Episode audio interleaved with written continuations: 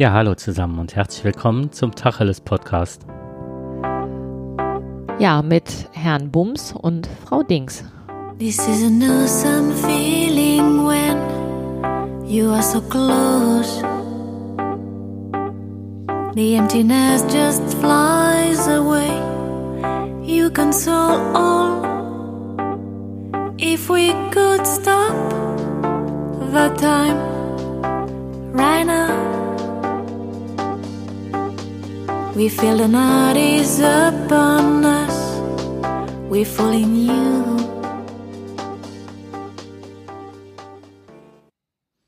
Ja, Herzlich willkommen. und auch von meiner Seite. Das waren, in dem Lied waren so zwei, drei Stellen, wo ich gerade gedacht habe, oh, das passt zu unserem Thema. Welche meintest du? So close, also so nahe. Und auch dann noch äh, Flies Away, da haben wir Glück gehabt, dass wir nicht weggeflogen sind. Ah, das stimmt, ja. Das stimmt. Ja, wir haben, ähm, wir hatten einen schönen Urlaub und zwar mit dem Dachzelt und da, ja, wären wir fast weggeflogen. Ja, ähm, am Anfang waren wir eine Zeit, also wir wollen jetzt ein bisschen von dem Urlaub berichten. Also wer jetzt auch nicht so sehr auf Dachzelturlaub oder sonst was steht, der möge an dieser Stelle ausmachen. Wobei es geht auch noch um andere Themen. Ja, es geht auch eigentlich, also für mich geht das mit dem Urlaub eigentlich auch mehr so, ähm, ja, Urlaub mit dem Dachzelt, aber wir werden jetzt ja nicht technisch, welches Equipment man wann, wie, wo am besten braucht, sondern es geht eigentlich darum, was das mit einem macht, wenn man auf Reisen ist und äh, morgens nicht weiß, wo man abends schläft. Und ähm, ja, da, also da ging es eigentlich, geht es für mich mehr so drum. Für mich geht es auch darum, dass ich immer versuche, nach jedem Urlaub mir zu überlegen, wie rette ich etwas von dem Freizeitgefühl, von der Ruhe, wie rette ich das rüber in meinen Alltag, wenn die Arbeit wieder losgeht. Also quasi morgen. Und da bin ich immer noch auf der Suche. Aber vielleicht fangen wir erstmal damit an, was das mit einem macht, wenn man so unterwegs ist. Und ähm, ja, schauen Also wir mal, mit- wohin, wohin es uns treibt. Was wir noch hatten, ist ein, einen guten Vergleich, weil wir am Anfang noch mit Familie halt ähm, in Dänemark waren, in einer festen Unterkunft am Hennestrand. Also, Am Hennestrand. ja, also genau. Feste Unterkunft klingt gut, ne? Das war schon ein ziemlich schönes Ferienhaus mit Sauna und mit Swimmingpool, weil wir halt auch drei Kinder mit hatten. Und ähm, also wir waren ziemlich viele Menschen in diesem Haus, aber es war auch ziemlich viel Platz. Und das war halt Urlaub, so wie man ihn häufiger macht. Jetzt vielleicht nicht mit Pool und Sauna im Haus, aber schon, man hat eine Ferienunterkunft, man hat eine, man kann kochen und man fährt mit dem Auto dann halt sich äh, die Sachen angucken. Und die Ruhe da habe ich sehr genossen. Mhm, das stimmt. Und ähm, ja, das ist halt ähm, was anderes gewesen. Mal so, so, also Dänemark kannte ich nicht. Und du hattest recht, also sobald man über die Grenze fährt, hat man so das Gefühl, ähm, die Zeit bleibt äh, irgendwie stehen. Ne? Also es alles so entschleun entschleunigt halt, ne? Ja, alles Slow Motion.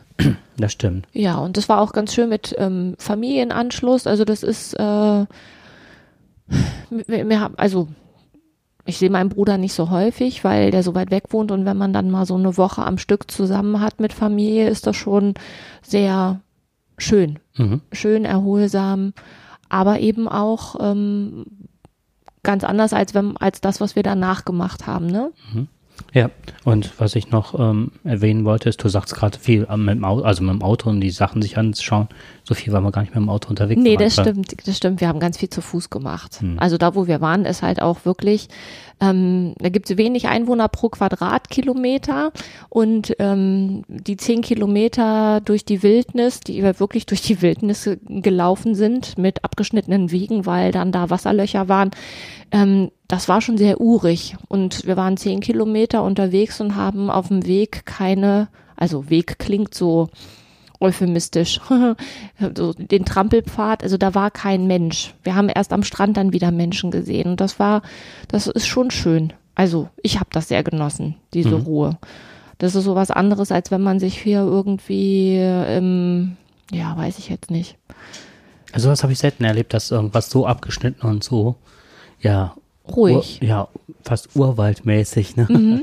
War, genau. Ja. Und dann halt auch mit diesem Ziel, dem schönen Ziel, an den Strand zu kommen danach. Naja, das war Dänemark. Genau. Ja, vielleicht ein Nachteil des Hauses war, ich habe selten so viel Chlor gerochen wie dort. Ja. Ja. Das ist, ähm, also die Augen tränten, so viel Chlor hatten die da reingekippt. Das war Wahnsinn. Naja, das war so das Einzige, was vielleicht nicht so schön war. Mhm.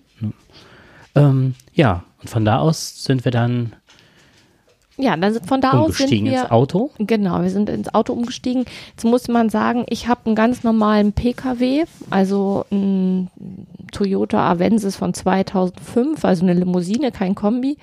Und ähm, obendrauf ist halt ein Dachgepäckträger und auf diesem Dachgepäckträger war halt unser Dachzelt oder ist unser Dachzelt. Und hinten im Kofferraum habe ich halt alles so irgendwie reingebaut, dass man da die ganzen Kochutensilien aufbewahren kann, unsere Kleider, äh, Sachen für zum Waschen. Das ist alles hinten drin. Das hat auch relativ gut gepasst. Also ich habe das Gefühl, mein Auto ist schon, also das ist ja, der Kofferraum ist groß und da passt eine Menge rein. Hinten auf der Rücksitzbank hatten wir dann Raquel und äh, noch das Vorzelt und noch ein paar andere Sachen, die man so braucht. Campingstühle waren hinten drin. Also so, und ein Auto war voll und dann haben wir uns auf den Weg gemacht und sind dann auch nicht weit gefahren, sondern bis Kiel. Genau, es waren etwas um die 60, waren es 60 Kilometer, war das die zweite Tour, 60 Kilometer? Nee, nee, nee, das ist die erste Tour von Dänemark aus, das waren 300. Ach, richtig, das waren, waren stimmt. Was Die zweite Tour war 60 Kilometer. Ja, von Kiel war- nach Lübeck. 300, Mhm. stimmt. Naja, mein geografisches Wissen. Ähm, ja, Kiel war, eine, ist eine schöne Stadt und wir haben wirklich das, was wirklich interessant war, wir haben eine Steigerung, fand ich, in den Städten gehabt, ne? in, in der Attraktivität der Städte. ähm, fandst du? Mhm. Kiel, Lübeck, Schwerin, Quedlinburg. Welche davon hat dir am besten gefallen? Äh, Quedlinburg kannte ich, die fand ich schon toll. Ich war sehr überrascht von Lübeck. Ja, also wenn ich, wenn ich jetzt ein Ranking aufstellen müsste, dann würde ich auch Lübeck an erste Stelle stellen. Also mir hat Lübeck mit, hat mir wirklich am besten gefallen. Ja, Also so insgesamt. Das ist einfach, also optisch vom Feeling her, das hat mir wirklich richtig gut zugesagt. Wobei natürlich Schwerin echt traumhaft schön ist, ne? Mhm. Also auch traumhaft schön, aber irgendwie habe ich mich in, in, in Lübeck wohler gefühlt. Ich kann dir aber nicht sagen, warum. Und sch- äh, schwer zu sagen. Also, Entschuldigung. Also, das, was ähm, ich spannend fand, war halt, ich hatte keine Vorstellung, also das Holzentor kennt man halt von der Marzipan-Werbung oder früher Genau. von den Geldscheinen. Ähm, das ist- war mir ein Begriff, aber ich habe mir nicht vorgestellt, dass äh, Lübeck so viele alte Fachwerkhäuser hat. Hammer, oder? Wahnsinn, so verträumte Gässchen Mhm. und auch ganz viel Kulturen auf einem Platz, das Willy Brandt-Haus. Richtig, genau. Dann das Wann? Günter Grass Haus direkt um die Ecke. Mhm. Also ich fand das schon echt sehr beeindruckend. Und wir haben einen super leckeren Fisch gegessen in Lübeck. Also wirklich den besten bisher, den ich gegessen habe, würde ich Mhm. behaupten. Das war schon toll. Ja, ähm, das, was an Lübeck mir nicht gefallen hat, das kann man ja auch direkt anschließen. ja, ja. Das war, vielleicht erzählst du das mal, Ah ja, weil du hast Ähm, das äh, besser noch mitbekommen. Ich habe das, ich habe das gar nicht äh, geschnallt. Und zwar, ähm, das ist so, wenn einem die Fremdenfeindlichkeit begegnet und man selber so naiv ist, dass man gar nicht damit rechnet, dass, dass dass das irgendwie was Blödes sein könnte. Und zwar haben wir in einem Café gesessen in Lübeck und ähm, der Jakob war, du warst drin, ne? Und ähm, Nee, du, wir haben da ganz normal gesessen. Du hast mit, den, mit dem Rücken zu denen gesessen. Mhm. Auf jeden Fall in meinem Blick war eine ältere Dame, die äh, im Schatten saß, ganz an der Wand. Und es kamen drei junge Menschen mit Migrationshintergrund, kamen aus dem Café raus und die eine trug ein Kopftuch. Und die waren so Ende 20 ähm, unterhielten sich. Vorneweg ging ein Mann, der eine Sonnenbrille auf hatte und die ging an dieser Frau vorbei und dann muss irgendein Wortwechsel stattgefunden haben. Und ähm, die eine Frau, die mit dem Kopftuch sagte dann, ähm, ja, aber das ist doch so schön hier. Und ähm, dann irgend hat die, hat die ältere Dame irgendwas ähm, erwidert. Also es fand so ein Wortwechsel statt und ich konnte aber nur das verstehen, was die ähm, die Frau mit dem Kopftuch sagte, die dann sagte, ähm, ja, aber das ist jetzt gerade, aber das ist doch modern. Also die waren auch alle drei, diese drei Menschen, diese jungen Menschen, die waren total fröhlich und ähm, lachten die ältere Dame an und waren also, da ging überhaupt gar keine Aggressivität von aus, also jedenfalls nicht für mich spürbar. Und ich hatte die ganze Zeit gedacht, dass das ein Wortwechsel war, der, ach, dass die sich übers Wetter unterhielten oder keine Ahnung was. Und irgendwann ähm, hörte ich dann, wie die ältere Dame sagte, ja, bei uns ist es hier, in unserem Deutschland ist es jetzt gar nicht mehr schön. Und dann hat die Frau sie angelacht und hat dann gesagt, ja, dann wandern Sie doch aus. Und all das, Sie können ja dann auswandern aus Deutschland. Und dann haben sie sich umgedreht und sind gegangen. Und dann hat die Frau noch irgendwas hinterhergerufen, wo ganz klar rauskam, ich krieg den Wortlaut aber nicht mehr zusammen, so nach dem Motto, so, ja, Deutschland ist auch nicht mehr das, was es mal war oder keine Ahnung. Auf jeden Fall habe ich all das, was dann vorher gesagt wurde, habe ich dann völlig anders interpretiert und habe dann gedacht, die hat die die alte Dame hat den hat den dreien Spruch gedrückt so nach dem Motto entweder ging es um um das Kopftuch oder es ging überhaupt darum, dass die ähm, fremdländisch aussahen ich habe das auf jeden Fall dann ganz anders wahrgenommen und habe dann gedacht, ey, da traut sich, also A, wäre ich am liebsten aufgesprungen und wäre den dreien hinterhergelaufen und hätte mich äh, im Namen von ich hätte mich gern entschuldigt oder hätte gesagt, dass sowas eigentlich nicht passieren darf. Aber die waren natürlich schon weg, als ich das geschnallt habe. Ich habe mich darüber geärgert, dass ich das nicht alles mitbekommen habe oder dass ich dann auch so naiv bin zu glauben, dass die sich einfach nur nett unterhalten. Und habe dann gedacht, ey, was, was reitet eine Frau, die da alleine sitzt, da irgendwem jemandem so einen blöden Spruch zu drücken. Im Vorbeigehen. Im Vorbeigehen. Mhm. Ich kriege das leider auch nicht mehr ganz auf die Reihe. Aber es war im Kontext so, dass es wirklich fremdenfeindlich war. Das war, ähm, und hatte zu der Zeit habe ich ähm, ziemlich starken Heuschnupfen. Ich habe jetzt, der klingt jetzt bei mir ab, aber das schlägt bei mir ein bisschen auf die Ohren und dann habe ich halt so ein Filterproblem. Ich kriege das nicht ganz so laut mit. Ne? Ich muss ja. auch bei dir, wenn du normal laut gesprochen hast, mal nachfragen.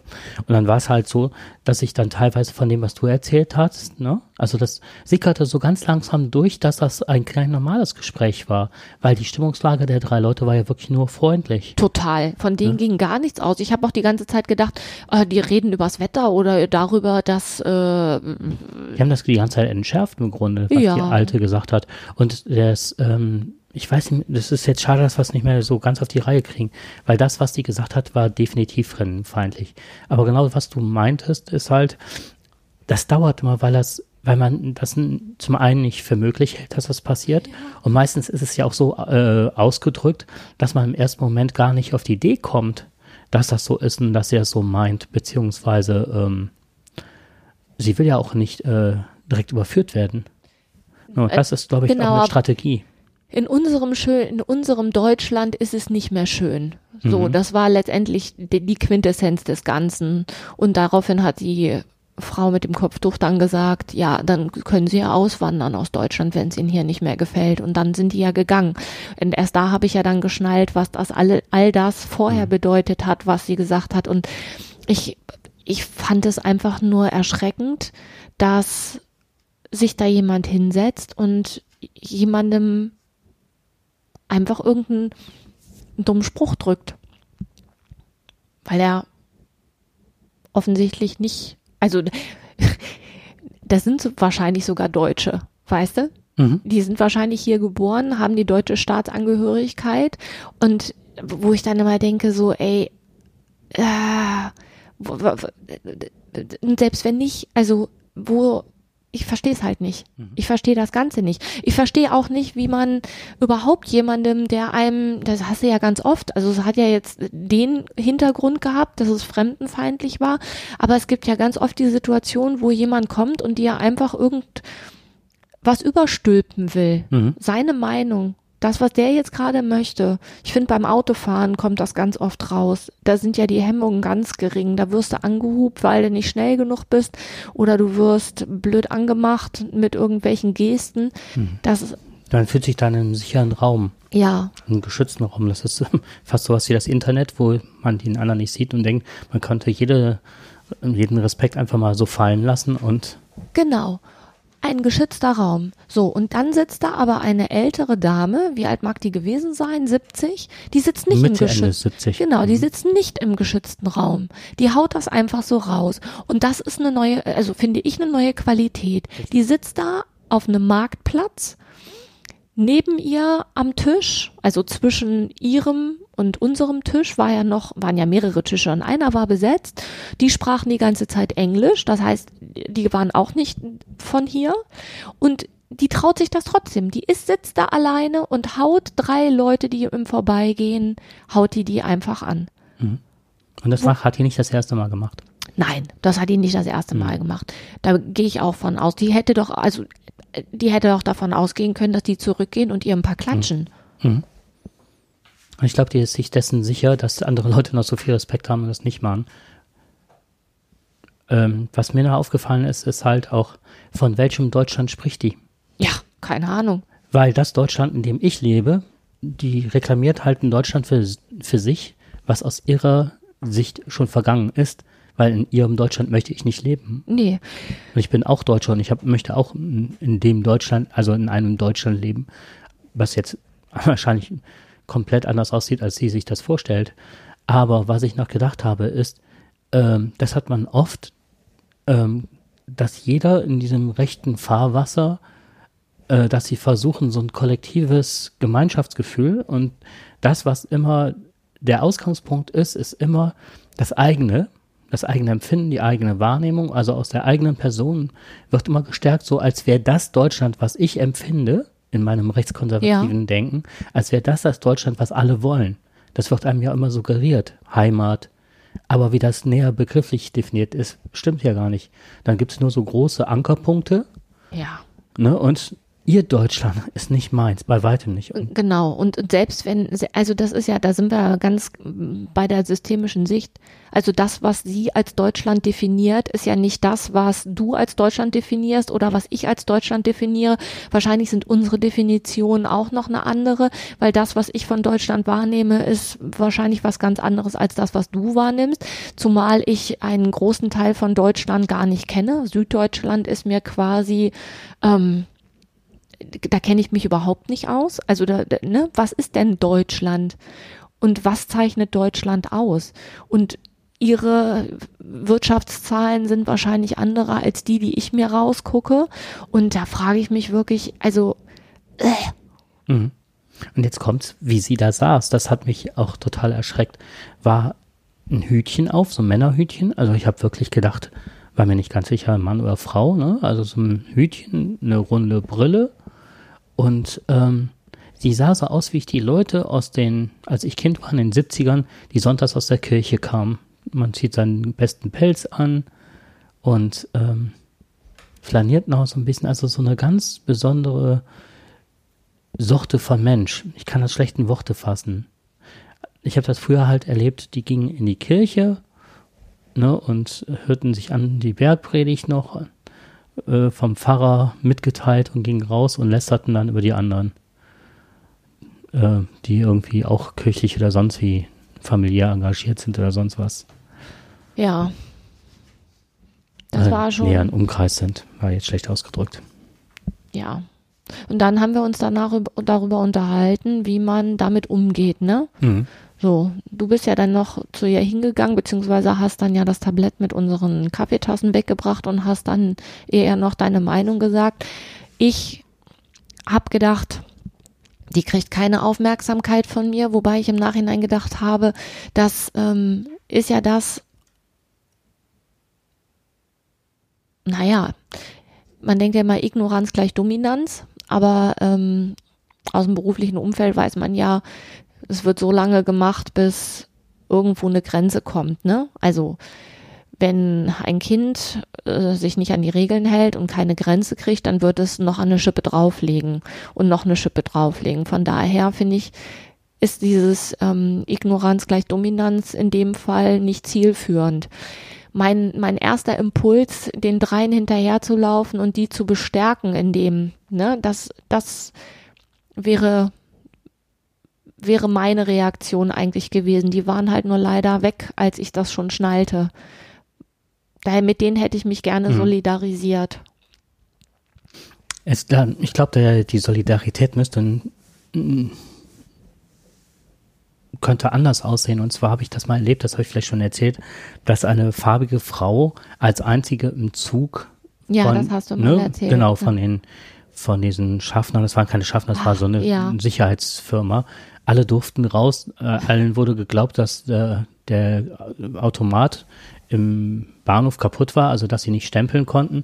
Und der Frau hat man direkt den äh, Personalausweis. Also wirklich eine Security-Firma nimmt einen Menschen einen Personalausweis ab. Das ist äh, Das geht gar Geht nicht. gar nicht, nee.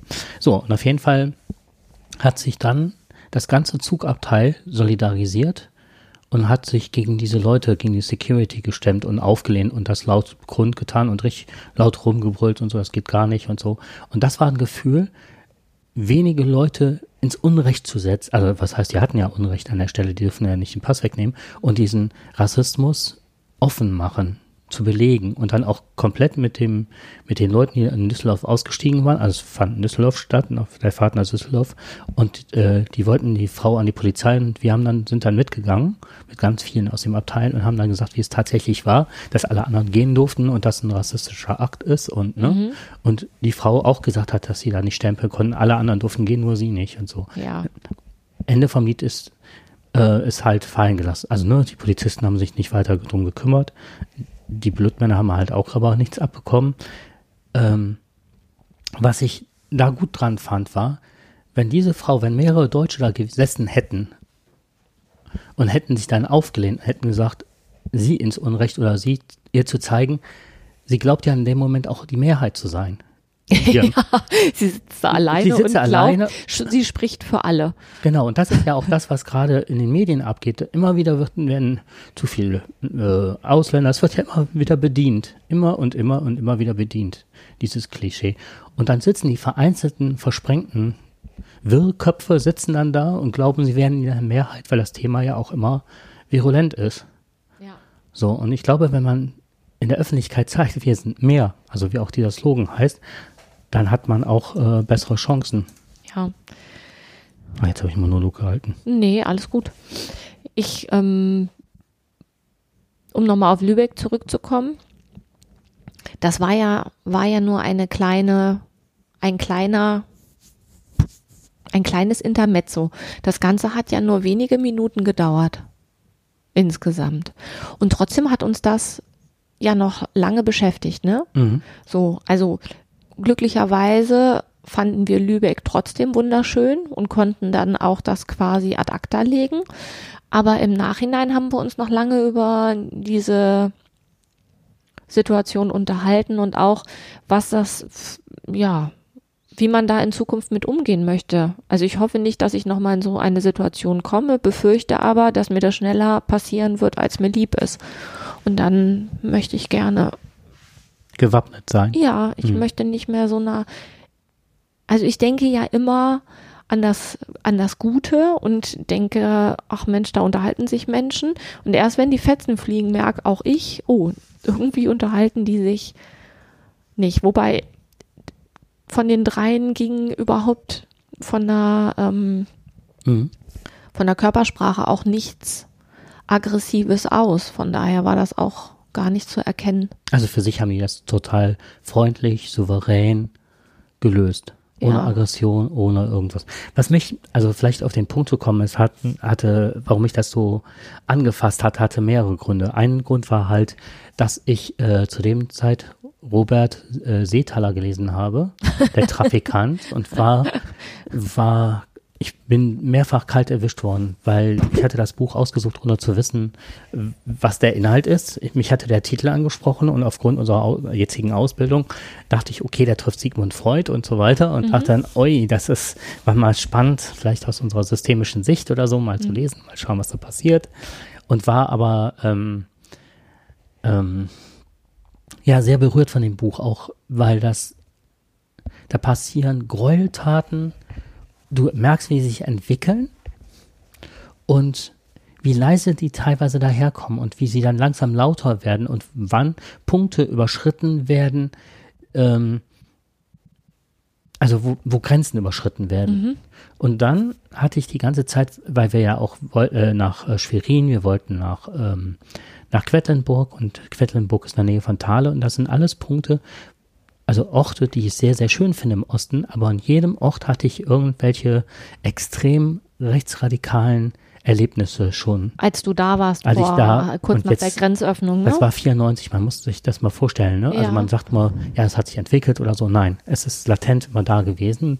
Es wird jetzt gerade nur extrem ausgelebt. Und das war immer so, ich habe Urlaub, ich möchte was davon mitnehmen, ich möchte Ruhe tanken und ich möchte von diesen, ich möchte mein, jetzt kommt's, mein Land nicht so kennenlernen von dieser schäbigen Fratze-Seite her. So, und da war ich die ganze Zeit auf Hab 8. Und dann gehe ich durch einen Ort, oder wir gehen durch einen Ort wie Lübeck, ja, der für Willy Brandt steht, für Günter Grass, ne, der weltoffen ist, weil es eine Hanse ist oder eine Hanse war. So, und dann an dem Punkt so kalt erwischt zu werden, mit dem Hintergrund gerade dessen, wenn man aus diesem Buch jetzt ähm, sieht, wie ein Metzger dann anfängt, den äh, Trafikant, also Traf Trafik ist halt, äh, wir würden sagen bei uns ein größeres Bütchen, so ein Zeitungskiosk, ne? ein Bütchen. Ein Bütchen, genau. So, und wie da der Mann nachher ähm, bespitzelt wird, nachher stirbt und so weiter. Ähm, und wie, wie diese, ich nenne es einfach mal, die Ratten aus den Löchern gekrochen kommen und sich immer mehr trauen, noch in der Öffentlichkeit, die Rechten. So, das hatte ich dann auch noch im, im Nacken sitzen. Und deswegen hatte mich das so angefasst. Genau, und das schon in Lübeck. Und das du schon in hattest Lübeck. du doch, hattest Mhm. du doch erst schon äh, für Schwerin, für Schwerin und Quedlinburg auf dem Schirm, ne? Das kommt dann zu früh. So, wa- was Ja. mir gerade durch den Kopf geht, ist, die drei Menschen, die da so blöd angesprochen wurden, die waren ja sehr souverän im Umgang damit. Wie oft denen das schon passiert sein zu- muss, ne? Mhm. Ja. Das sah ja fast aus wie geschult. Also das, ne? Ja, die haben das so sehr souverän an sich abprallen lassen. Mhm. Finde ich echt äh, beeindruckend. Und jetzt mal eine Lanze zu brechen für den Osten. Ähm, wenn man die ganzen Campingplätze Plätze pass, äh, nochmal Revue passieren lässt, es war von dem, haben wir nichts erlebt im Osten. Null. Null. Ja. Das also, Gegenteil war extremste Freundlichkeit auf allen Campingplätzen. Total. Ich war auch sehr angenehm überrascht. Was mir am Osten echt super gefallen hat, also mir ist nochmal klar geworden, das, was man von Deutschland kennt, ist ja immer auch nur der Bereich, in dem man lebt, ne? Und ähm, jedes Mal, wenn ich hier aus Nordrhein-Westfalen rausfahre, dann denke ich jedes Mal, das ist hier auch schon sehr dicht besiedelt. Es gibt hier total schöne Städte. Es gibt auch Landschaft. Aber Deutschland hat rein mm, geografisch echt auch noch ganz andere Seiten zu bieten, ne? Also Ja. mir hat der Osten echt super gut gefallen. Also rein von der, von der Gegend her, von, ähm, ich, sag's jetzt mal, da, da ist wirklich ja auch weniger los. Da ist einfach, da sind viel, viel weniger Menschen unterwegs. Das fand ich sehr angenehm. Das ist, wenn man da lebt, bestimmt blöd, weil es einfach auch wahrscheinlich große Auswirkungen auf ähm, Wirtschaft und auf Arbeitsplätze und auf sonst was hat. Aber um da so mal zu sein, fand ich das sehr schön. Und ich habe mich auch gefragt, wie sich das wohl entwickeln wird innerhalb der nächsten 20 Jahre. Mhm. Da kann ich was zu sagen. Ich finde die Studie jetzt gerade nicht. Bin ja immer für Zahlen zuständig, sozusagen, in Anführungszeichen. Ist unser Zahlenbeauftragter. Mhm. Es So. ist gerade sind zwei Studien rausgekommen. Einmal zu diesem Mittel, äh, zum Mittelstand, dass immer mehr Leute ähm, Anhänger von so Verschwörungstheorien werden und der Mittel, äh, mit, frühere Mittelstand ein Stück weit wegbricht. Alle glauben, dass mittlerweile, dass die Politik gesteuert ist von Mächten und so weiter. Ähm, und die zweite Studie, das fand ich sehr schrecklich. Dabei stimmt das gar nicht. Die werden gesteuert von den Chemtrails. Und das zweite ist, ähm, dass ähm, eine Studie gemacht worden ist über Kapitalvermögen. Und da ist halt in, klar, in Bayern sind die reichsten Städte und Regionen richtig reiche. Und das ist äh, mehr als doppelt so hoch anzusiedeln wie im Osten. Und an letzter Stelle steht wohl Gelsenkirchen mit Pro-Kopf-Einkommen. Gelsenkirchen. Beziehungsweise das, was den Leuten im Jahr zur Verfügung steht. Ich muss das mal raus, ich werde das verlinken, wenn ich es finde. Das fand ich sehr, sehr spannend. Ähm, und dabei ist halt rausgekommen, dass der Osten insgesamt sehr arm ist, im Gegensatz zu Bayern. Und ähm, dann wurde halt gesagt von einigen Kritikern, dafür kann man aber im Osten oder Gelsenkirchen auch- hat man halt nicht so hohe Mieten und so weiter. Ja. Das müsste man rausrechnen. Aber man könnte auch sehen, dass selbst wenn man weniger Geld hat, aber dann im Süden lebt, dass man auch eine viel bessere Versorgung hat von Ärztdichten und so weiter. Das ist ja sowieso ne, ein großes Problem, ne? dass die äh, ländliche Bevölkerung, da will ja auch kein Arzt mehr hin.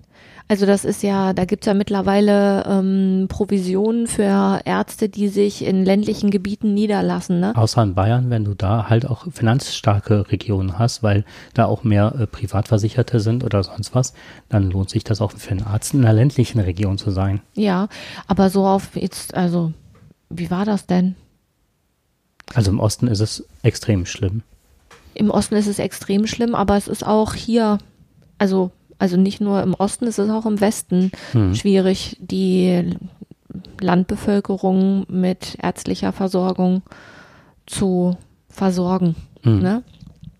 Hab neulich im Radio, das fand ich ganz witzig, da hatte eine Arztpraxis, deren Doktor quasi schon in Rente war und jetzt einfach noch so lange weiter praktiziert hat, bis endlich ein Nachfolger kommt. Die haben aber keinen gefunden. Und dann kam irgendwann die, also das muss eine ziemlich gut funktionierende Arztpraxis sein, weil die Mitarbeiter, die wollten halt auch so zusammenbleiben und keiner hat sich wegbeworben. Alle haben gehofft, irgendwann kommt ein Arzt und wird das übernehmen und wir können einfach alle so zusammenbleiben. Und der Arzt wurde, der aber praktiziert hat, wurde immer älter und älter und älter.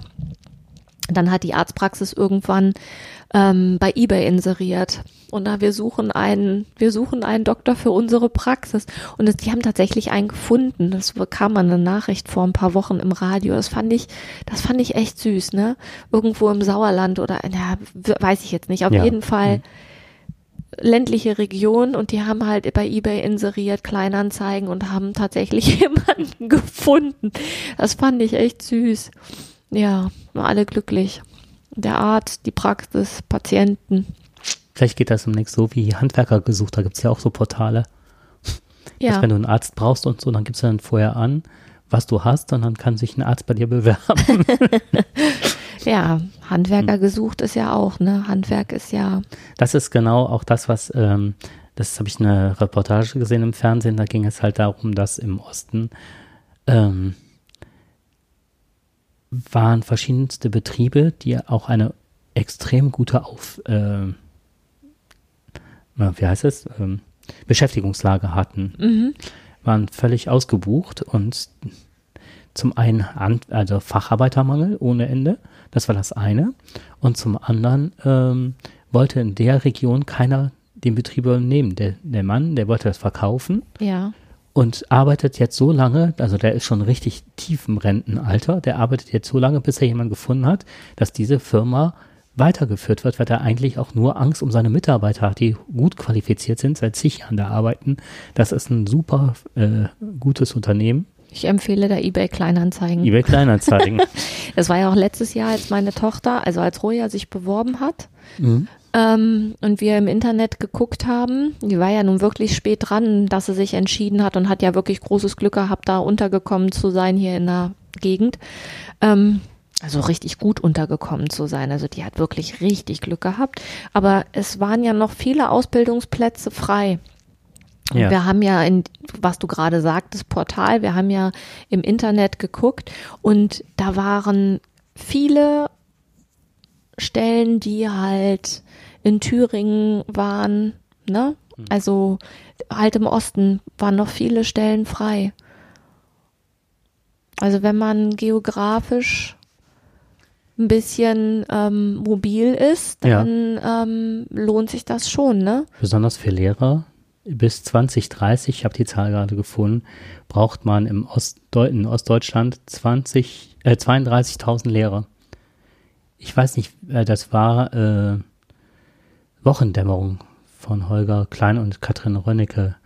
Ähm, ist aus dem Podcast, ein Politik-Podcast, und da war gesagt, dass jetzt alleine im Großraum Berlin, meine ich, werden das im nächsten Jahr über 8000 Leute äh, in Rente gehen, Lehrerinnen und Lehrer. Tja, Und dass das jetzt halt ein Eldorado ist für Leute, die Physik, Mathe oder sonst was studiert oder beruflich zu tun hatten, sich da zu bewerben. Die bekommen teilweise mittlerweile schon Wohnungen angeboten, können sich die Städte aussuchen als Quereinsteiger. ja, warten wir nochmal fünf Jahre, Mhm. dann wird es für Sonderpädagogen, wird da auch der rote Teppich ausgerollt. Was ich auch fand, ähm, ist halt, ähm, was auch die Studie besagte, war, dass im Osten jetzt, ähm, wenn man die Zahlen richtig liest, dass und dass sie etwas aufgeholt haben, aber nie so aufholen können. Das wird mehrere Jahrzehnte noch dauern im im, ähm, in pro Kopf-Einkommen und so weiter, da müsste sich unheimlich Industrie ansammeln oder ansiedeln. Und dann dürften wir auch nicht weiter wachsen. Also die werden auf Dauer, werden die nicht unseren Standard erreichen können. Das hat die Studie auch ergeben. Da wird es, also ich glaube, das wird nicht ewig so weitergehen. Ich glaube, dass die dann irgendwas staatliches, dass du irgendwelche Prämien kriegst, wenn du darüber gehst oder weiß ich nicht. Mhm.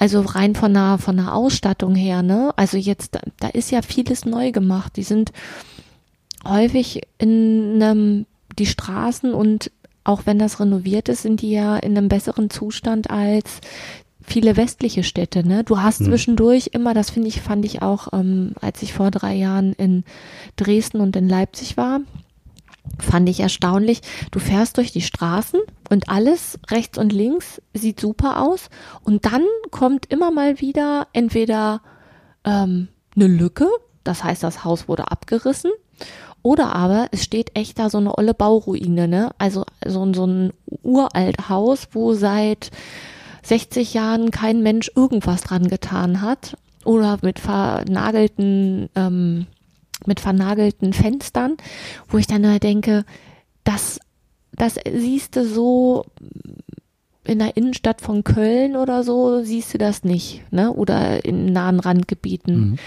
Mhm. Das, das ähm, fand ich in Leipzig, also, nee, warte, wo war das? Doch, das war in Leipzig.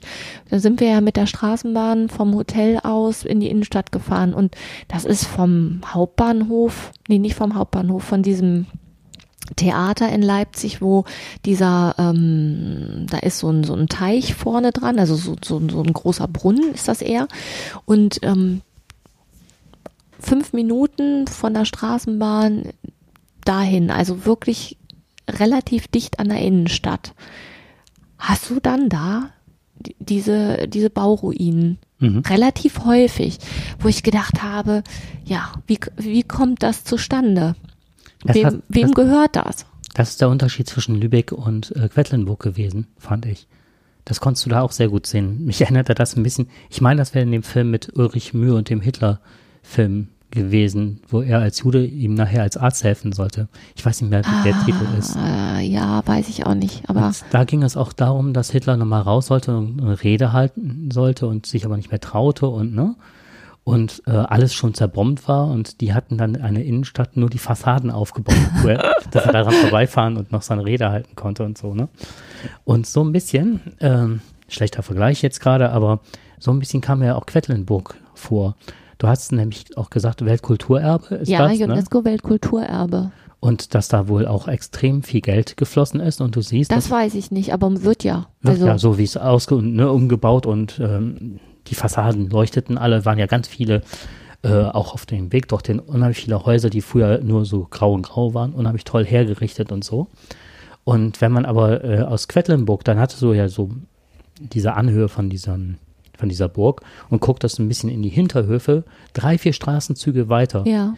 Waren ähnliche Häuser, aber in ganz maroden Zustand. Also ich habe auch ein oder zwei fotografiert. brauchst du auch gar nicht so weit gucken, ne? Wenn du dir den Bahnhof von Quedlinburg anguckst, ein tolles Gebäude, aber der sieht ja auch völlig runtergekommen Mhm. aus. Da, da, wo ja so ein Bahnhof eigentlich immer das erste ist, was man von so einer Stadt wahrnimmt, fand ich das jetzt sehr. Den habe ich gar nicht so wahrgenommen. Nee, du hast gesagt, boah, das ist aber ein tolles Gebäude. Da hab ich Mhm. gedacht, ja, hast du recht. Aber der Zustand ist äh, nicht so doll. Wobei ich bin ja auch ein absoluter Fan von Lost Places Ich insofern. weiß. Oh, guck mal, voll toll, da ist kein Fenster mehr drin. ja, aber nochmal, um so auf das Ganze zurückzukommen. Also, ähm, ich habe das sehr genossen. Dieses, ähm, wir fahren heute mal hier hin und wir fahren dann morgen dahin und dann überlegen wir uns mal, was, ähm, wo wir übernachten. Was wir uns noch nicht getraut haben, ist einfach sich irgendwo in die Pampa zu stellen. Also da ähm, sind wir beide zu schissig. Ja, ja, zu Chessy zum einen und wir wollten das ja auch zuerst mal ausprobieren. Ne? Wir hatten ja gesagt, dass wir einige, vielleicht ein, zwei Urlaube jetzt wirklich auf Campingplätzen und so weiter machen. Ja, oder eben das Landvergnügen, das ist ja auch noch eine Alternative, ne? Beschreib das mal kurz. Landvergnügen. Ähm, Landvergnügen ist, habe ich über deinen Podcast-Freund Dirk Ah, richtig. der ja, hatte noch. das, ne? Der sagt, und das ist so ein, ähm, wie so ein Campingführer, gibt's auch als App, ähm, wo man 30 Euro bezahlt. Das Ganze gilt von März bis März. Ähm, und in diesem Reiseführer sind quasi Betriebe oder, also was heißt Betriebe? Da ist alles Mögliche drin. Von dem Milchhof, der halt Milch ähm, verkauft oder Käse. Dann gibt es ähm, Gärtnereien, wo man stehen kann. Also das sind halt alles irgendwelche kleine Unternehmen oder kleine Familienbetriebe oder überhaupt ähm, kleine Gastronomie, aber meistens sind es irgendwie so Weinbauern, ähm, Milchhöfe, Bauernhöfe, Biohöfe, ähm, Ziegen, tralala. Wir hatten ähm, eine Gärtnerei ins Auge gefasst. Und die, da darf man dann, wenn man diese Plakette hat, die bekommt man halt, wenn man diesen ähm, diesen Reiseführer kauft, da ist eine Plakette dabei und dann gibt's halt noch so eine Mitgliedskarte und ähm, wo dann auch das Kennzeichen drauf ist. Und wenn man das dann, wenn man vorher dann da anruft, die Kontaktdaten sind in diesem Reiseführer drin, da wird auch kurz beschrieben, wo die stehen, auch mit einer Karte, wo ähm, man sehen kann, wie man das Ganze, also wo das überhaupt geografisch ist. Und dann ruft man da vorher an. Also wenn man da morgens anruft ne, oder mittags und sagt, ähm, wir würden heute gerne anreisen, dann sagen die einem, ja, ist okay, wir haben noch einen Platz frei. Und dann ähm, fährt man dahin und stellt sich bei denen auf den Hof. Ähm, das ist eigentlich für Wohnmobile gedacht oder für, ja, eigentlich für, nicht eigentlich, sondern für Wohnwagen und Wohnmobile. Aber bei denen, bei denen ich jetzt angerufen hatte, ähm, war das mit dem Dachzelt kein Problem. Ich glaube, dass das mit, wenn man da zum Zelten hinfahren würde, wäre das ja wohl ein Problem. Das, also weiß ich nicht, würde ich mal so schätzen, aber ich glaube, dadurch, dass das auf unserem Auto ist, das Zelt, ist das kein Problem. Ja, so ein Twitter-Ding, ne? Bitte? Das ist so ein Twitter-Ding, Genau. ja. Was ich sehr schön fand, ist ähm, vielleicht noch mal ein bisschen zum Dachzelten und zum Auto generell. Also zum einen hast du das richtig toll aufgearbeitet, ausgebaut, also ne, oder drapiert mit den Kisten und das Holzgestell, was du dir da reingebaut hast. Ja, und es ist fixiert. und das ist fixiert. Mhm. Genau, und das, man kann das aber auch ganz leicht wieder rausmachen. Was eine Voraussetzung für den TÜV ist, ne? Mit, solange du die Sachen rausnehmen kannst, gilt es nicht als Einbau und muss so nicht abgenommen werden. Ach so, ja, wobei das ja bei meinem Auto eh Quatsch wäre. Ne? Es ist ja ein normaler PKW, das ähm, Was, ja, und auf den Campingplätzen sind wir berechnet worden als Auto. Das fand ich ganz spannend. Und nicht als, man hätte ja auch sagen können, äh, ja, Dachzelte gehören zu Wohnmobilen, weil wir haben ja, äh, wir können ja Strom nutzen. Könnten wir und wir kommen mit einem Gefährt, ne? Und wir leben im oder auf dem Gefährt. Ja. Aber das haben wir nicht, wir haben Autogebühren bezahlt. Ja, wobei wir in Kiel sogar nur da, das, also wir haben, sind wir als Zelten durchgegangen. Ah, das habe ich gar nicht mitbekommen. Nee, das hab, da bin ich ja vorne hingegangen. Die waren also, egal auf welchem Campingplatz wir waren, die waren alle super kulant, also super freundlich, super unkompliziert. Ich weiß nicht, ob das eine, ein Einstellungsmerkmal für Campingbetreiber ist. Ähm, Flexibilität wahrscheinlich, weil die werden ja jeden Tag mit allem Möglichen konfrontiert. Also ich habe die alle als super zuvorkommend und nett erlebt. Ich habe äh, schon andere Campingplätze erlebt, auch in Deutschland. Und äh, was sich da gewandelt hat, früher war das wirklich so Parzelle, Parzelle, Parzelle. Wir haben natürlich auch Parzellen bekommen. Aber diesmal ist es halt äh, so gewesen, dass ähm, als wäre das, wären das wie Aussteiger teilweise gewesen, ne? So Richtung Naturcamper äh, waren es ja ganz viele, ne? Also die sehr mit ihrem Campingplatz verbunden waren im Positiven. Also eher so, so Aussteiger, ich gehe nicht mehr, ne, ich gehe keinem geregelten Job. Ja, die hast du, genau, die hast du, hast du ja auf dem Campingplatz auch, ne? Das ist ja auch, glaube ich, das ist so eine, so eine eigene Bewegung, ne? Camping. Mhm. Und da gibt's ja welche, die dann ganz auf den Campingplatz ziehen, was übrigens nicht meins wäre. Mhm. Nein, meins auch nicht. Nee, ich meinte die Betreiber. Ach so, Die Betreiber meinte ich damit. ja, das kann sein. Und das war auffallend bei allen Campingplätzen, dass das wirklich, ja, wie so Althippies kam mir die teilweise so vor. Ja, wobei wir in ähm, an der Havel hatten wir, das waren Junghippies. Ja, Die waren, die waren auch sehr unkompliziert. Und das war richtig süß gemacht. Also ein richtig toller Campingplatz. Da gab's keine Part also gab's auch Stellplätze, ne? Also dass das so Parzellen abgetrennt war, hatten wir eigentlich nur in Kiel. Bei den anderen standen wir eigentlich so auf dem freien, auf der freien Wiese. Und ähm, in Ratzeburg gab's auch keine Parzellen. Da gab's nur ja, grob schon Stellplätze, aber da konntest du dich ja hinstellen, wo du wolltest, ne? Ähm, aber der ähm, Anna Havel, da fand ich, der war so insgesamt so urig und putzig mhm. eingerichtet. Also das war echt nett. Da würde ich auch so zum Kaffee trinken hinfahren. Also wenn es jetzt näher wäre, Mhm. ne? Ähm, zum Zelten noch. Was mich gewundert hat, war, du sagtest irgendwann, wären es zwei, drei Grad gewesen nachts. Ja, das war in der ersten Nacht in Kiel, hatte es. Die meiste Zeit waren es unter zehn. Ja, Also so sieben, denke ich mal, im Durchschnitt nachts. Und dann habe in ich der gedacht, letzten Nacht waren es zwölf. oh, okay. Also da war es schon relativ warm. Gut, das war aber dann schon so ein Föhnwind. Ähm, da haben wir erlebt, mittlerweile wird ja sehr oft von Klimakatastrophe und so weiter und äh, dass es jetzt schon so trocken war und dass die Ernte ausfallen Ja. wird. Das konnte man wirklich tatsächlich sehen. Auch davon haben wir Fotos gemacht. Ich weiß nicht, ähm, ob man es darauf gut erkennen kann. Schlecht. Schlecht. Ja, das ist quasi wie so ein beiger Nebel, ne? Also Ja, wie, wie wie Nebel, Nebel, gut. kann man Mhm. sich das vorstellen, tagsüber Nebel. Und ähm, das ist halt dadurch, dass es sehr stürmisch war, äh, die letzten zwei Tage, hatte sich quasi, wenn man dann Richtung Quedlinburg über Land fährt, ne, so 19 Kilometer geradeaus, es kommt einem keiner entgegen, es ist auch keiner hinter einem, man fährt wirklich minutenlang, ohne dass man einem Auto begegnet.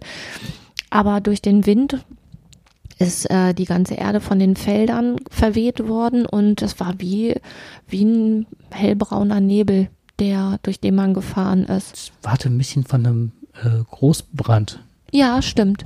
Ne, also so, ja. Ja. Dann noch, ähm, ich fand im Osten, also in Ostdeutschland war es halt so, dass ich 94 mit dem Fahrrad da durchgefahren bin und hier mein Fahrrad wie oft, habe reparieren lassen müssen. Also ich hatte ganz viele ähm, Aufenthalte an den ungünstigsten oder nicht schönsten Orten, mitten in Sachsen-Anhalt oder sonst was, wo wir dann damals zwei bis drei Tage Aufenthalt hatten, weil wir Achsbrüche hatten, Speichenbrüche und so weiter. Oh Mann, ey. Wegen damals, der Straßen. Ne? Wegen weil, der Straßen, weil, weil so Kopfstein- Kopfsteinpflaster war. man hat mal gesagt, äh, die Kopfsteinpflaster sind teilweise relativ äh, sanft im Übergang, weil immer totgefahrene Tiere zwischenlagen. Also so, das war mein Eindruck. Und an jedem zweiten Baum hing damals ein, ein Kreuz, weil sich jemand da totgefahren. Das war tatsächlich auf manchen Strecken so. Und das hatte ich dir erzählt. Und wir fahren durch äh, Ostdeutschland und wir sehen nur noch randständig haben wir irgendwelches Kopfsteinpflaster oder so. Ja, da waren ja in Quedlinburg in der Altstadt. Ne? äh, Ja, war, gut. Aber so, wo du dachtest, ja, das gehört zum Stadtbild auch dazu. Ja. Ne? Und ansonsten war ich total angetan von diesen breiten, von diesen schönen Straßen. Und auch ganz viele Fahrradwege, ne? Wahnsinn, Die hättest du ne? dir gewünscht damals. Ja, total. Ja. Fahrradwege, ja, ohne Ende Fahrradwege. Mhm. Und ähm, was ich ähm, jetzt gesehen habe, jetzt eine Kritik an unserer Ecke hier. Jetzt ist eine Straße neu gemacht worden. Mhm. äh, die ich jeden Morgen zur Arbeit nutze und habe mich total gefreut, weil es super gefährlich ist für die Radfahrer, die da morgens fahren, weil die Fa Leute da so rasen und da ist kein Fahrradweg gebaut worden. Ja, aber ist ja klar, warum. Ja, weil sie dann nochmal einen neuen Auftrag kriegen, um dann einen Fahrradweg hinzumachen. Allerdings müssen sich vorher noch etliche Leute totfahren, damit sich das auch lohnt. Mhm. Achso, und äh, die äh, Hypothese, die wir gebildet haben, weil die Straßen alle neu waren und viele Bäume gerodet werden mussten. Also die Straßen waren ja früher so breit wie heute eine Spur. Ne? Genau. Und da hast du gesagt, das war deine Idee, dass sie so viele Bäume, man saß ja auch teilweise an den Stümpfen und somit auch die ganzen Kreuze weg waren. Ja, wenn die, Straße, die, wenn die Straßen verbreitert, ja, wir haben uns gefragt, wo die ganzen Kreuze geblieben sind. Ne? Ähm, aber erstens ist das ja jetzt 94, ne? Das ist ja auch schon 25 Jahre her. Und wo sind die Menschen, die diese Kreuze aufgebaut, also aufgebaut haben? Und wenn die Straßen verbreitert wurden, werden die Kreuze natürlich auch entfernt. Und dann ist die Frage, Mhm. ne? Was? Ja. Ja, Jakob kam sich teilweise ein bisschen blöd vor, weil er gesagt hatte, hier stehen überall Kreuze. Und das war ja auch die Strecke, die du früher schon Mhm. mal mit dem Fahrrad gefahren bist, ne? Und dann kein Kopfsteinpflaster mehr, keine Kreuze mehr. Mhm. Ja. Ja. Okay. Ja. Jedenfalls, ich bin sehr erholt und ich bin gespannt, wie lange das anhält. Ah ja, noch Abschluss mit dem, warum ich die Temperaturen erwähnt hatte, das war gar nicht mehr ausgeführt. Wir hatten tolle Schlafsäcke und ob man es glaubt oder nicht, wir haben nicht gefroren. Ja, und, also, wir haben nicht gefroren. Die Frage ist, wie viel zieht man an? Also, wir hatten halt auch nachts viel an. Ja, eine Hose oder Ja. Arbeitshose, eine Jogginghose. Noch eine. Jogginghose drüber.